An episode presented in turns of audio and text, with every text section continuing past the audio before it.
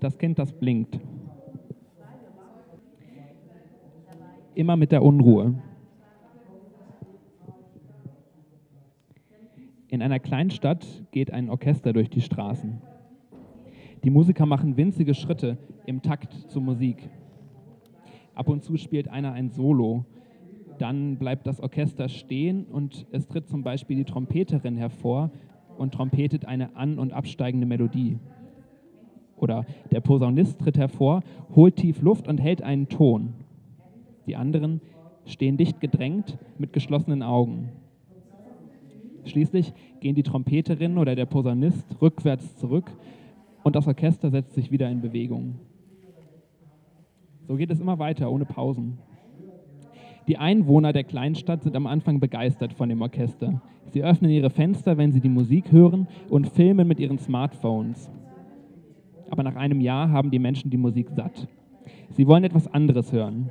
Sie rufen vom Straßenrand, wir stehen hier am Straßenrand und wir wollen etwas anderes hören. Hört endlich auf. Das Orchester will den Einwohnern nicht zur Last fallen. Also spielen die Musiker viel leiser als vorher und zwar so leise, dass man sie gar nicht mehr hört. Nur genau in der Mitte des Orchesters ist die Musik noch zu hören. Außen nichts als Klack, Klack, Klack. Die Schritte der Musiker im Takt durch die Stadt.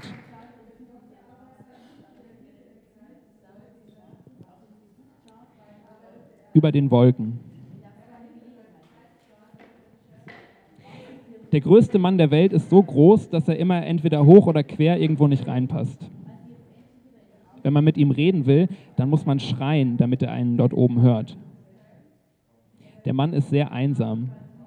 Er würde gerne Freunde haben und in seiner Freizeit etwas mit jemandem unternehmen, aber alle, die ihn sehen, lachen nur über ihn oder wollen ein Foto mit ihm machen. Sie springen auf seine Schuhe baumeln mit den Beinen und der große Mann lächelt jedes Mal in Richtung der Kamera, obwohl man sein Gesicht natürlich nie erkennen kann, so hoch oben wie es ist. Einmal tritt, trifft der große Mann einen Kranführer, der ihn ganz verliebt ansieht.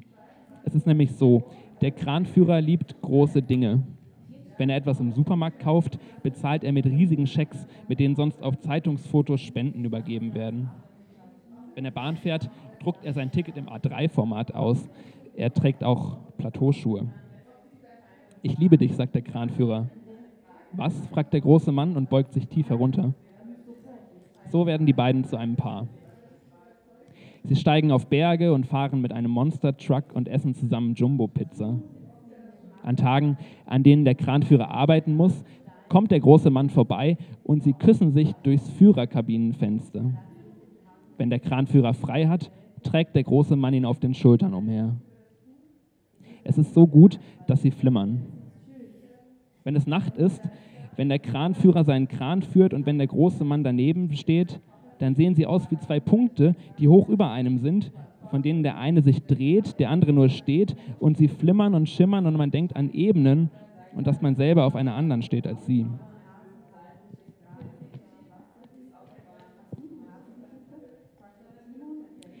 das Kind, das blinkt. Das Kind, das blinkt und du, ihr spielt Verstecken. Du stellst dich an einen Baum, zählst, ich komme. Du drehst dich um und siehst eine Landschaft, Bäume, Gräser, Steine und ein Gebüsch, das in schnellem Takt blinkt. Du tust so, als würdest du es nicht sofort sehen, suchst vielleicht noch erst woanders, aber irgendwann wird es albern. Du gehst auf das blinkende Gebüsch zu und das Blinken wird immer schneller, weil das Kind deine Schritte hört und aufgeregt ist. Du schiebst die Zweige auseinander. Das Kind sitzt da, blinkt und hält sich die Hände vors Gesicht, als würde das irgendwas nützen. Es ist nicht leicht, ein Kind zu sein, wenn man blinkt. In der Schule machen sich die anderen darüber lustig. Wenn das Kind ins Kino geht, rufen die Leute, was blinkt denn da und kann das mal jemand ausstellen? Es ist gut, dass ihr befreundet seid. Du bist wichtig für das Kind. Du stehst im Gebüsch direkt vor dem Kind. Es blinkt und du leuchtest ein bisschen. Es winkt und du sagst, hab dich und merkst, es klingt wie, jetzt bin ich wieder da.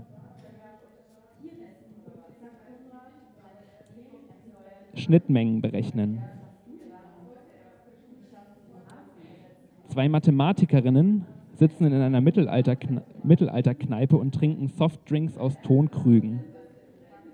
Sie unterhalten sich, indem sie sich ausschließlich Fragen stellen, die mit Zahlen beantwortet werden können.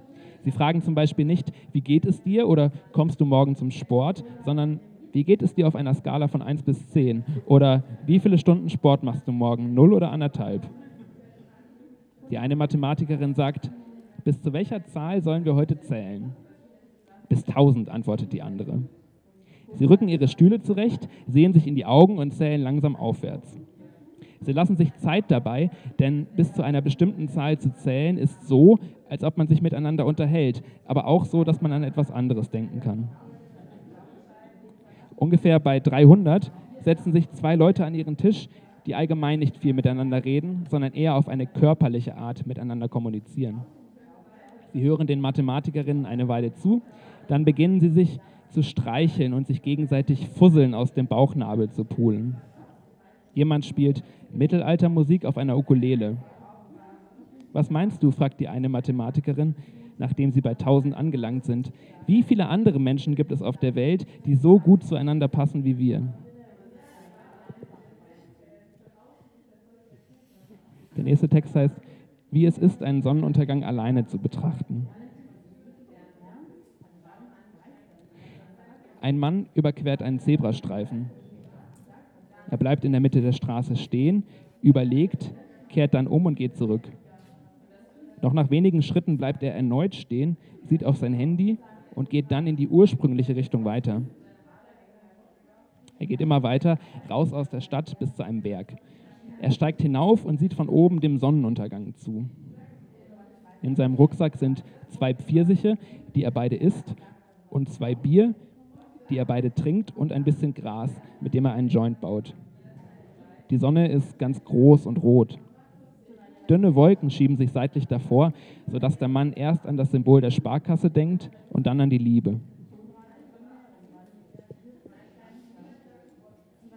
Ja, der letzte Text heißt, alles, was ich verloren habe. Man hat mir ein Paket geschickt, darin war alles, was ich bisher in meinem Leben verloren habe.